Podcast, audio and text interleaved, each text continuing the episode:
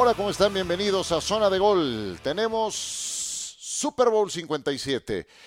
Lo van a protagonizar los dos mejores equipos de cada conferencia, Kansas City por la americana, Filadelfia por la nacional. A eso vamos a dedicar nuestro programa. En cinco minutos estará en esta emisión Carlos Nava desde Filadelfia.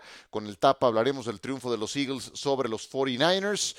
Reciban un saludo a nombre de Fabiola Navarro, que está en la producción. Soy Ciro Procuna. Comenzamos con este último programa eh, pues no, digamos que no es el último, pero sí ya, el, pongámoslo de esta forma, el primero rumbo al Super Bowl. El primero ya conociendo a los protagonistas del juego grande de la NFL el próximo 12 de febrero desde Glendale, Arizona. Eh, este duelo entre Kansas City y Filadelfia, además de que nos entrega a los dos mejores de cada conferencia, que tuvieron la ventaja de la localía en los juegos de playoff, que tuvieron además descanso en la primera jornada. También representa, entre otras cosas, el duelo de Andy Reid contra Filadelfia. El actual entrenador de los jefes de Kansas City manejó a las Águilas de Filadelfia de 1999 al 2012. Ahí empezó su trayectoria como entrenador en jefe. Los tomó con marca de tres ganados y trece perdidos y los llevó a nueve temporadas ganadoras. En buena medida gracias a la forma en la que desarrolló a Donovan McNabb. Los llevó a tres finales de conferencia consecutivas que perdió con los Rams, con los Buccaneers y con los Panthers. Los llevó después al Super Bowl 39 que perdió con los Patriotas de Nueva Inglaterra. No logró Andy Reid coronarse con Filadelfia, lo hizo hasta que estuvo en Kansas City, pero dejó una huella muy profunda en aquella ciudad. Yo supongo que los fanáticos de Filadelfia, que son muy especiales, Recordarán bien a Andy Reid, aunque lo terminaron despidiendo y su última campaña no fue buena, pero con Reid jamás habían tenido tantos años de temporadas ganadoras, títulos divisionales, arribos consecutivos a una final de conferencia y ahora les tocará enfrentarlos, así es de que se conocen muy bien esa ciudad y el entrenador en jefe de los eh, Kansas City Chiefs. Un duelo entre hermanos. Jamás se había presentado algo así entre jugadores en la historia del Super Bowl. Travis Kelsey, Jason Kelsey, cada uno de ellos convertidos en los mejores de sus respectivas posiciones. Jason Kelsey es el mejor centro de la NFL, seis veces convocado al Pro Bowl, cinco veces primer equipo All Pro, ganador del Super Bowl 52 con Filadelfia, de los contados que se mantienen en el equipo de los Eagles, de aquel conjunto que ganó el campeonato. A la mente me viene Lane Johnson, el tackle derecho. Me viene también a la mente Brandon Graham, el número 55, eh, seguramente el pateador eh, Elliott, pero muy, pero muy pocos son los que siguen en el equipo de Filadelfia. Jason Kelsey es uno de ellos y está convertido en el mejor centro de la NFL. Su hermano Travis es el mejor ala cerrada de la NFL, juega en Kansas City, más de mil yardas en cada una de las últimas siete temporadas. Es eh, el jugador que lleva más tiempo con el uniforme de los Chiefs, ocho veces consecutivas convocado al Pro Bowl, siete veces All Pro, es decir, nombrado el mejor de su posición, incluida esta temporada. Así es de que los hermanos Kelsey se estarán enfrentando en el Super Bowl. Nunca había ocurrido entre jugadores, sí había pasado entre head coaches, entre entrenadores en jefe en un Super Bowl. Pasó en la edición 47 cuando Jim Harbaugh se enfrentó a John Harbaugh en el San Francisco contra Baltimore. La victoria fue para John Harbaugh y los Baltimore Ravens en aquel partido en Nueva Orleans. Ahora, vuelvo a decirlo, será la primera vez que dos hermanos jugadores se enfrenten.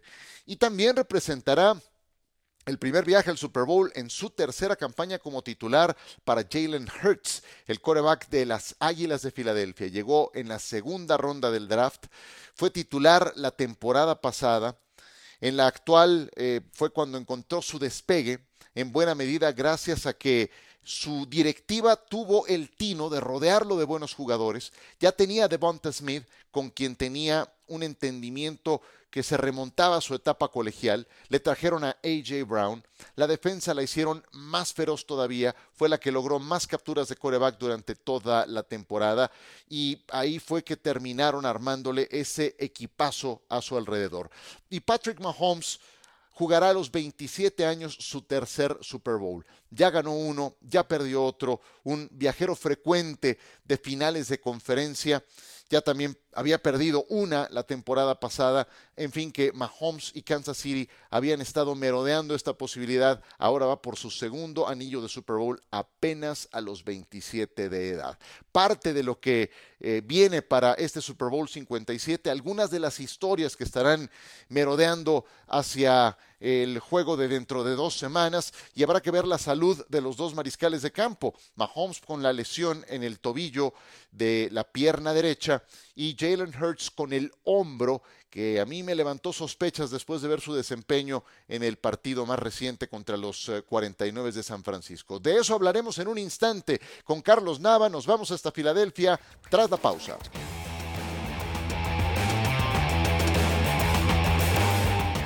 Nosotros continuamos en esta zona de gol y le damos como siempre la bienvenida y las gracias a Carlos Nava que nos acompañe como ya es una costumbre y eso te lo agradezco mucho, Tapa, ahora que se acerca la recta final de esta temporada.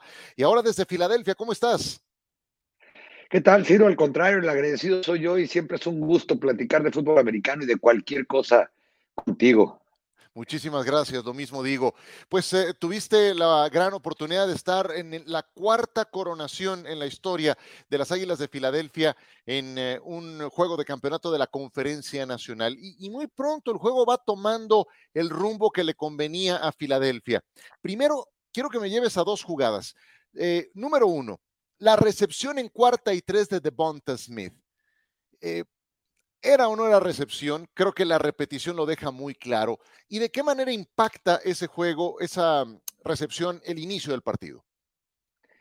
Sí, yo creo que para mí sí era, era recepción y creo que como dar un golpe de autoridad desde que comienza el partido prácticamente, por lo menos en ese momento del juego, cuando San Francisco en realidad nunca pudo mover el balón de manera vertical y consistente Filadelfia, como lo hizo a lo largo de toda la temporada, cuando encontró una defensa que no los dejaba correr, pues pudo pasar el balón, ¿no? Es increíble porque uno siempre piensa que Davonte Smith, DJ Brown, que el mismo Jalen Hurt están orientados hacia otra cosa, pero cada vez que enfrentó, es decir, en únicamente dos ocasiones a defensivas dentro del top 10 contra la carrera, les pasó para un promedio superior a las 330 yardas.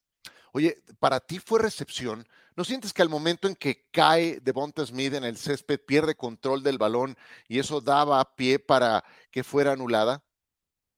Yo creo que el control del balón lo traía y ya había puesto el cuerpo antes que el balón. Y entonces se supone que el, que el terreno de juego o la cancha no puede provocar ni balones sueltos, ni tampoco pérdidas de recepción, por llamarlo de alguna manera. Por eso es lo que creo, pero bueno, cada quien lo vio con su ángulo. Yo estaba en el press box y en el monitor, según yo, alcanzó a hacer una recepción. Perfecto. Bueno, y, después en la siguiente serie ofensiva viene la lesión de Brock Purdy. Al final del juego pudiste platicar con Hassan Riddick. Llévame a esa jugada. Decía Ramiro Pruneda en la transmisión que hicimos para Centro y Sudamérica, es un error poner a un ala cerrada, tratar de contener a alguien como Hassan Riddick que tuvo 16 capturas de coreback. Llévame a esa jugada, Tapa. Incluso 17 y media, si uno cuenta la una y media que tuvo contra los Yayas, ¿no? Un tipo poco valorado, siempre se habló de Nibosa. ¿Qué sucede? Es muy probable que tenga razón Ramiro, ¿no? Pero prácticamente contra una defensiva que tuvo 75 capturas, ese escoge tu veneno. Y a lo largo de la semana estuvimos analizando que este equipo de Filadelfia era demasiado versátil para encontrar maneras precisamente de eh, presionar al coreback. Eh, es demasiado rápido como para que un liniero lo, pueda bloquear, tiene la velocidad de un corredor, tiene la explosión de un liniero defensivo y se puede eh, manejar como un ala defensiva. Entonces, si era poco probable que el ala cerrada pudiera bloquearlo, era poco probable que el, ala, que el tackle, si lo hubieran puesto, lo hubieran mandado unos contra uno, lo hubieran podido contener, porque a lo largo del partido también estuvieron abriendo alas defensivas para proteger el pase. Eh, yo creo que fue más mala suerte, o sea, Reddick iba a tener capturas, pero el golpe que mete es el que en realidad decide el partido. Ya jamás tuvieron con qué responder, no tenían con qué frenar, como no ha tenido nadie en la liga a Reddick, y lo que hacen el corte de antebrazo para llevarse al ala cerrada, creo que valió el boleto al Super Bowl. ¿Sientes que habríamos tenido un resultado distinto con Brock Purdy al 100%? No, yo estoy completamente seguro porque este equipo de San Francisco se mantuvo consistente hasta que ellos mismos se empezaron a disparar en las piernas, e incluyendo después de la salida de Brock Purdy. ¿A qué me refiero? Eh, George Johnson comete un balón suelto cuando el partido todavía estaba competitivo, que prácticamente fue lo que disparó a los Eagles hacia enfrente. Después de que arman la serie ofensiva en la que Christian McCaffrey de manera individual y excepcional rompe un par de tacleadas, parecía que estaba en el piso y anota, viene una serie que definió también o terminó de definir este encuentro, que fue de 14 jugadas, 6 minutos 53 segundos, y lo peor de todo, tres castigos para San Francisco, que terminaron todos en primero y diez automático, dos muy cuestionables, por cierto, así como la, la recepción de Davonte Smith. Hubo quien pensó que estaban siendo muy localistas los árbitros, incluyendo periodistas bien serios en el, en el palco de prensa. Y yo creo que eh, de no ser por esas jugadas, si además le sumamos la falta de Brock Purdy, este partido por lo menos pudo ser más competitivo. Yo todavía, en el primer cuarto, cuarto y medio, a pesar de la salida de Purdy, pensé que San Francisco podía competir por ganar, pero después de esa serie te das cuenta que este equipo estaba deshecho física y mentalmente. Sí, no deja de ser muy lamentable que eh, termine uno de los dos finalistas de conferencia en el partido por el boleto al Super Bowl, jugando finalmente con su cuarto coreback, porque eso era Josh Johnson. Y, peor todavía, al quedar fuera, Josh Johnson tiene que regresar Brock Purdy con el codo lastimado y sin posibilidad de lanzar. Entonces San Francisco estaba maniatado con los ojos vendados, estaba, estaba auténticamente sometido. Em, te iba a preguntar precisamente por la cantidad de castigos, pero lo, has abordado puntualmente y estoy de acuerdo contigo. Em, no sé, siento, Tapa, que Filadelfia está en el Super Bowl y ni siquiera lo hemos visto exigido durante los playoffs. Contra Gigantes fue muy fácil, el juego lo tenían muy encaminado en el segundo cuarto y aquí pasan toda esta serie de adversidades que te entregan a un rival sumamente disminuido. No hemos visto a Filadelfia todavía exigido, ¿estás de acuerdo? Es muy probable que ni siquiera lo hemos visto exigido con una ofensiva que tiene un coreback que tampoco está al 100%, aunque él diga lo contrario, y que ha podido anotar más de 30 puntos en cada uno de sus dos partidos de postemporada una defensa que tampoco ha sido exigida, que parece que hace las cosas demasiado fácil. Tú lo decías hace un rato, le mandan una a la cerrada eh, porque creo que no alcanzó a llegar tampoco el corredor o uno de los corredores a bloquearlo. Eh, y tienen todavía otros siete jugadores que marcaron más de cinco capturas esta temporada. Tienen un perímetro con jugadores lastimados y que tampoco han sido exigidos. Yo creo que ya sea que enfrenten al que tengan que jugar en el Super Bowl, va a tener mejores receptores y mejor coreback que lo que han visto hasta el momento en la postemporada, ¿no? Habrá que ver en qué ritmo llegan. Porque hace rato mencionaba los de George Johnson, no solamente en el cuarto coreback, probablemente no tenía ni empleado en la NFL, que no sé por qué San Francisco perdió a los dos primeros. Eh, por otro lado, estaba completamente fuera de ritmo. Si uno ve lo que sucedió en la conferencia americana, te das cuenta que hay niveles y como dicen por ahí, ¿no?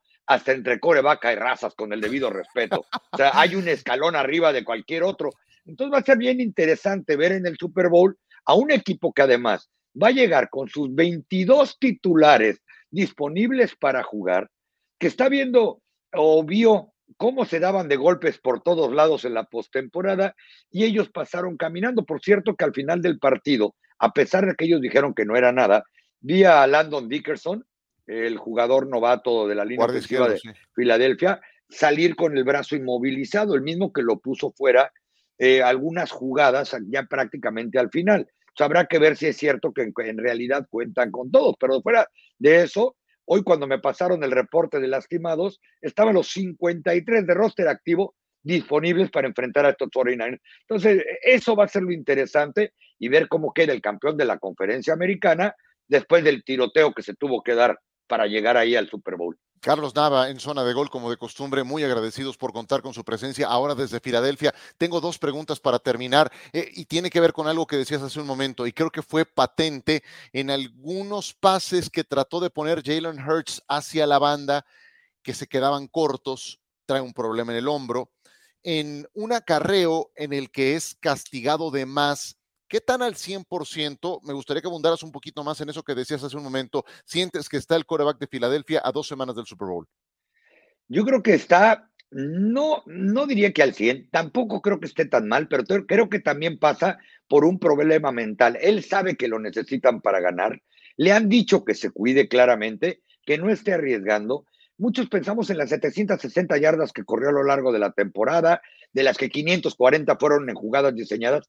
Hoy no hubo no vieron jugadas diseñadas para que él corriera, lo tuvo que hacer más.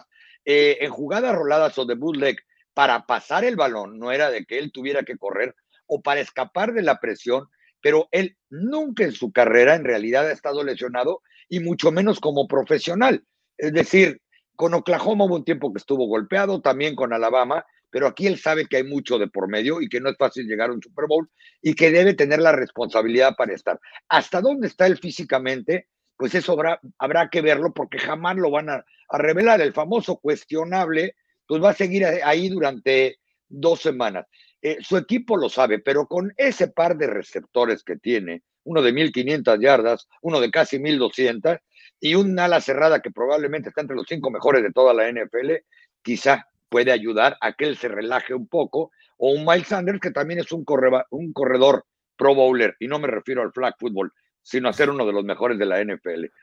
Totalmente. Eh, y la última pregunta. Quiero ahora hablar del proyecto Filadelfia, de ese que diseñó Howie Roseman desde la gerencia general y que en dos temporadas, con Nick Siriani como entrenador, con Jalen Hurts como coreback titular, con las adiciones que tuvo y la manera en la que fue diseñando este equipo, es campeón de la conferencia nacional. De esa perspectiva, visto desde ese ángulo, ¿qué es lo que más te impresiona de Filadelfia? La capacidad de ajustar no les, no les dio el primer año para eh, pensar que podrían llegar recargados únicamente en Jalen Hurts. Yo sigo pensando que Jalen Hurts es un coreback bueno, así nada más, en la NFL que puede jugar y puede ganar.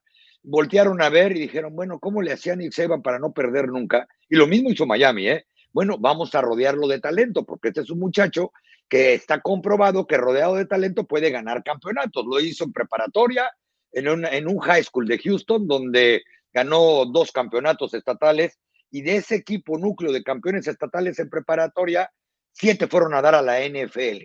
Y luego llega, llega a la Universidad de Alabama, pelea por campeonatos nacionales. Oklahoma peleó por campeonatos nacionales en una escuela donde venían ganadores del trofeo Heisman antes de él. ¿Por qué? Porque estaba rodeado de talento. Entonces, es un coreback que puede ejecutar y en pocas palabras, hace jugadas y no echa a perder jugadas. No es simplemente un chofer del camión, él puede, él puede producir. Entonces, si uno se pone a pensar que el año pasado los eliminaron en el primer, en el primer juego, a la ofensa dicen, bueno, hay que traerle más talento a este muchacho y no, va, y no nos va a temblar la mano. Y del lado defensivo hicieron exactamente lo mismo. Hace un año no tenían presión al coreback. Hace un año recibían un montón de puntos. Traen, por ejemplo, a este muchacho Hassan Reddick, y les compone prácticamente la defensa. Esta es una liga de corebacks y si puedes frenar el coreback de enfrente, tienes un muy buen paso ganado cuando tienes un partido y sobre todo complicado. Y traen a Jordan Davis en el draft procedente de Georgia y traen a Dominican Su cuando se lesionó y trajeron todavía a Robert Quinn que ahora es suplente y que sirve para refrescar a los veteranos, a los titulares, a los Brandon Graham, a los Josh Sweat. Es un equipazo defensivo este. Oye, y Dominican Su tuve la oportunidad de saludarlo al final te impresiona. No traía ni las fundas sucias. Eh, Qué eh, bárbaro. Lo que pasa es que hace un tiempo lo entrevisté cuando iban a ir a México. él, estaba eh, con los Rams y salió que súper aficionado al fútbol. Me vio y me preguntó qué me pareció el Mundial, porque el tipo iba como si ni siquiera hubiera jugado un partido de fútbol americano, iba limpio y no, y no se quedó ni al festejo a menos de que haya salido. Cuando pitó el árbitro, corrió al, túnel, ahí estábamos parados, se paró, saludó, porque lo que tiene de rudo para jugar, lo tiene de educado fuera del campo. Mira, nada más, y con esa cara que tiene, muy mal encarado, ¿eh? Muy mal encarado el Endemic en su, caras vemos, corazones no sabemos, dirían por ahí, ¿no? no jamás me imaginé su amabilidad. De hecho, cuando se da el conato de bronca ahí al final entre Trent Williams y un jugador de Filadelfia que los terminan expulsando a los dos, el que va a poner calma, justamente en consonancia con lo que dices, es Andami Kansu. 36 años, finalmente un tipo como ya lo describes, veterano y bien ubicado. Bien ubicados los comentarios de Carlos Nava, como de costumbre. Querido Tapa, te agradezco mucho estos minutos desde Filadelfia. Te mando un abrazo y que tengas feliz regreso a casa.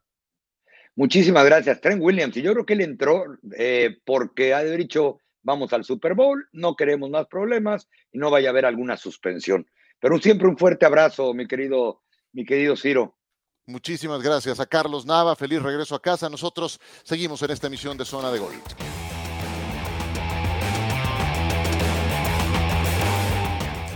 Muchas gracias a Carlos Nava por habernos acompañado en esta zona de gol. Arroba tapanava, su cuenta en Twitter para más información. Aprovechen si hay alguien cerca de la NFL diariamente es justamente nuestro buen amigo Carlos Nava.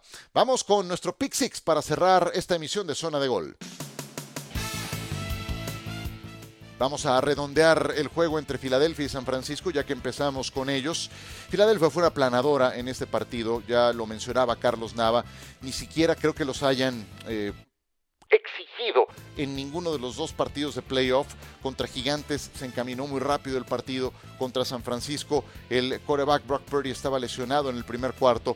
Entonces, pues Filadelfia terminó eh, demostrando su gran superioridad, el músculo que tienen en ambas eh, partes del balón. Lo que más me llama la atención es la manera en la que este equipo ha sido capaz de reinventarse. Eh, escuchen este dato. Con este triunfo, Filadelfia se convierte en el cuarto equipo de todos los tiempos que en un lapso de seis años han llegado a un Super Bowl con entrenador en jefe y quarterback diferentes. Las Águilas de Filadelfia llegaron al Super Bowl 52 con Nick Foles y con Doug Peterson. Derrotaron a los Patriotas de Nueva Inglaterra. Ahora están de regreso, cinco años después, con Nick Sirianni de entrenador en jefe y con Jalen Hurts de quarterback. ¿Cuáles son los otros tres casos? Nada más tres en la historia, además de este de Filadelfia que se habían presentado, coach y quarterback distintos. Drew Bledsoe, Bill Parcells llegaron al Super Bowl 31 y lo perdieron. Y después Tom Brady, Bill Belichick en el Super Bowl 36. Ahí lo ganaron. Antes de eso, Oakland, los Raiders de Ken Stabler y John Madden, Super Bowl 11. Cuatro años después, Jim Plunkett, Tomás Flores Sánchez.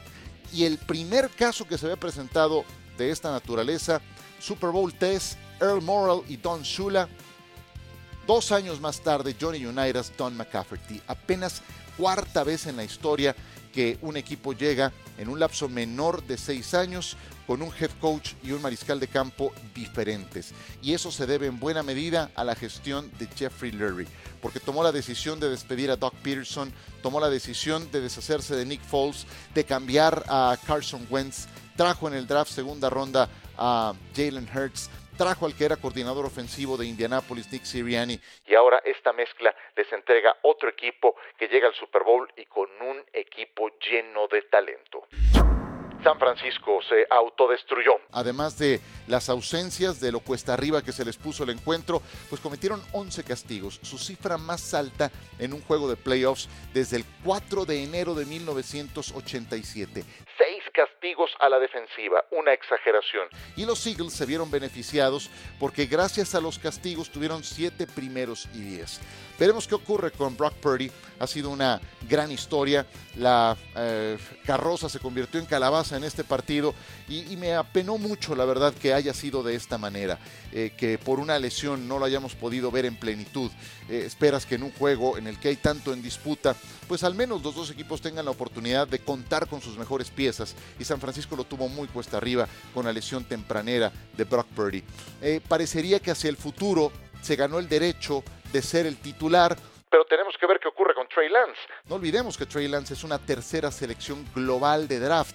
Jimmy Garoppolo pues eh, termina contrato, seguramente buscará lugar por otro lado porque su eh, ficha, su sueldo sería mucho más alto del que van a percibir Lance y Brock Purdy. Entonces eh, eh, yo creo que Garoppolo tiene los días contados, ahora sí saldrá de San Francisco, pero ¿qué va a ocurrir con Purdy? Supongo que estará abierta a la competencia, pero con todo y lo que hizo en esta temporada, creo que eh, si Trey Lance llega a superarlo, en la próxima pretemporada eh, va a recibir entonces Lance la, oportunidad. No sé, es muy temprano para, para saberlo. Pero al menos sí me queda ese mal sabor de boca de la forma en la que termina la campaña para Mr. Irrelevant, el que llegó en el turno 262 del draft y que escribió una gran historia, que pasa la historia. Ningún quarterback novato ha ganado una final de conferencia. Cero ganados, cinco perdidos. No lo pudo hacer Joe Flaco, tampoco Mark Sánchez, Ben Roethlisberger, Sean King y ahora Brock Purdy, todos derrotados en la oportunidad que tuvieron de ganar una final de conferencia. Bueno, y hablemos ahora sí de Cincinnati contra los Chiefs. Gana Kansas City 23 puntos a 20. Me preguntaban en Sports Center la clave de la victoria y para mi gusto eh, ha sido que las estrellas de Kansas City dieron un paso adelante. Eso es lo que esperas de tus grandes líderes. Que en una final de conferencia con el boleto al Super Bowl sean ellos, las grandes estrellas, los que den un paso adelante en su rendimiento. Kansas City tiene a un jugador candidato en la terna defensivo del año. Se llama Chris Jones. ¿Qué hizo Chris Jones en este partido? Dos capturas de coreback, cinco veces golpeó a Joe Burrow, ocho veces lo apresuró. Necesitaba Kansas City eh, de un partido semejante de Chris Jones, lo establecimos en los comentarios previos y lo lograron. Y en el lado ofensivo, la gran estrella de Kansas City se llama Patrick Mahomes. Él está en el grupo de candidatos a jugador más valioso de la NFL. Y otra vez sacó adelante el juego con unos tamaños que de verdad quedan para la historia. Si fue sorprendente lo que hizo una semana atrás contra Jacksonville, esto por el grado de dificultad adquiere una dimensión más alta. Cuarto juego de playoff que Mahomes consigue más de 300 yardas aéreas, cero intercepciones y además lanzó dos pases de touchdown.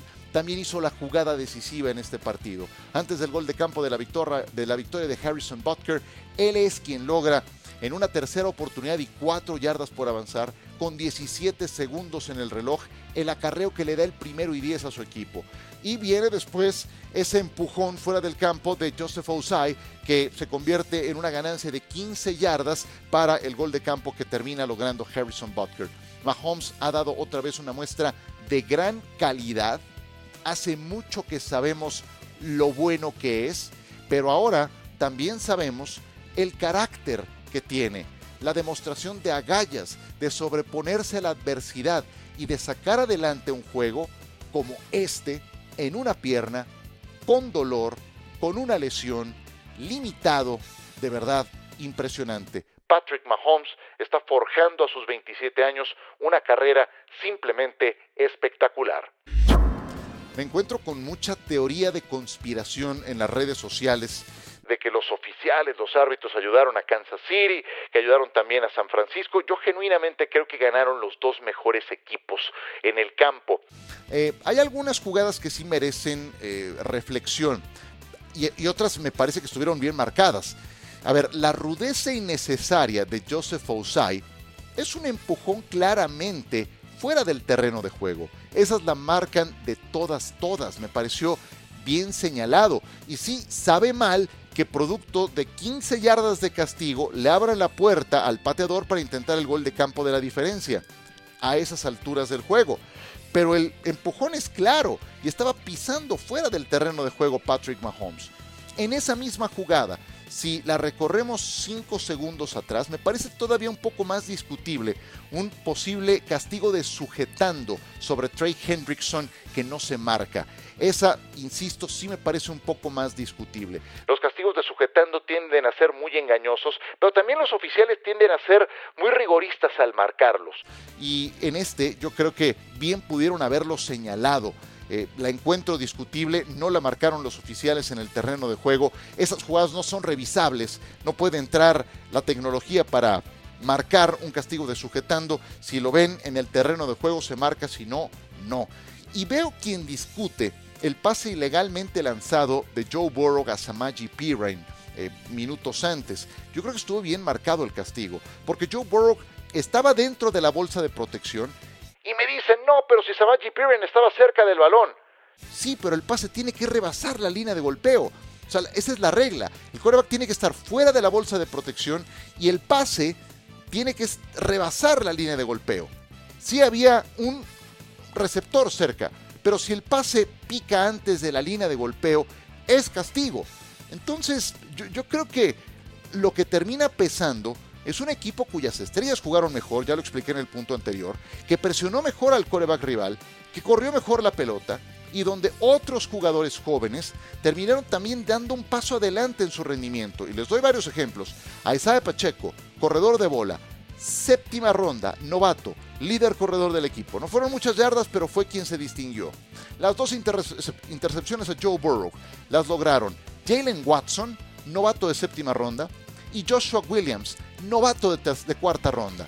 Sky Moore, con tres recepciones y equipos especiales, otro novato. Marquez Valdez Scantling, este no es novato, pero aparece, no quiero decir que de la nada, pero sin ser el receptor primario de Patrick Mahomes y termina siendo el líder en atrapadas con más de 100 yardas, por encima de lo que entregó Travis Kelsey en este partido. No fue tal vez el mejor arbitraje, pero al menos yo soy de los que piensa que no hubo algo turbio y que el mejor equipo en la cancha fue quien terminó ganándolo. Y por último, muy frustrante para Joe Burrow. Pero creo que tiene la madurez y la inteligencia para procesarlo. Pero la frustración es por lo siguiente. Llegó al juego más importante de la temporada sin tres linieros ofensivos titulares, sin Lyle Collins, sin Alex Capa y sin Jonah Williams. Y esta vez sí les pesó. Y digo que es frustrante porque fue el problema de Cincinnati toda la temporada pasada, de las 70 capturas de coreback a Joe Burrow, y aún así llegaron al Super Bowl. Pero eso fue lo que los terminó condenando. En la temporada baja invirtieron, trajeron a tres jugadores nuevos y finalmente terminan jugando con otros tres suplentes el partido más importante de la campaña. Contra Buffalo no se notó la ausencia de esos tres titulares, apenas capturaron una vez a Joe Burrow, pero el domingo contra Kansas City fue otra historia. Cinco capturas de coreback, las dos intercepciones de señaladas, no tuvieron juego terrestre, Joe Mixon fue frenado en 19 yardas, Samaji Piran en 22, nada que ver con la historia de la semana pasada, cambió por completo el guion. Y añádanle que el castigo de foul personal eh, pues termina provocando eh, el gol de campo de Harrison Butker para el triunfo. Y aún así estuvieron cerca de mandar el juego a prórroga, de forzar los tiempos extra. En un juego tan parejo, conceder tantas ventajas es mucho. Ni a eso se puede sobreponer alguien con la sangre fría y la capacidad de Joe Burrow. Los Bengals están en el camino, el problema será ahora que tendrán que pagarle a Joe Burrow un nuevo contrato. No está muy lejos ese momento de aparecer, Burrow va a ganar un dineral y entonces ahí es donde entras a otra parte de la planeación de, de tu equipo, de la gestión. Cuando una buena parte de tu tope salarial se tiene que ir en el coreback, ya no te beneficias de esos primeros años. Si lo arreglan desde ahora, pueden estructurarlo de una manera en que el impacto no sea eh, tan fuerte eh, para la próxima temporada, pero ahí el diseño desde la gerencia tendrá que ser muy inteligente para que no venga una salida de talento que termine fastidiando a este núcleo tan sólido que ha formado el coach Zach Taylor con los bengalíes de Cincinnati. Y con eso cerramos esta emisión de Zona de Gol. Gracias por habernos acompañado. Vamos a tener algunas emisiones especiales rumbo al Super Bowl para ir hablando de este encuentro y de lo que se vaya generando durante las próximas dos semanas en el mundo de la NFL. Por ahora me despido. Gracias a Carlos Nava que nos acompañó desde Filadelfia, a Fabiola Navarro que estuvo como siempre en la producción, a ustedes por descargarlo. Me despido, Ciro Procuna. Gracias y hasta la próxima.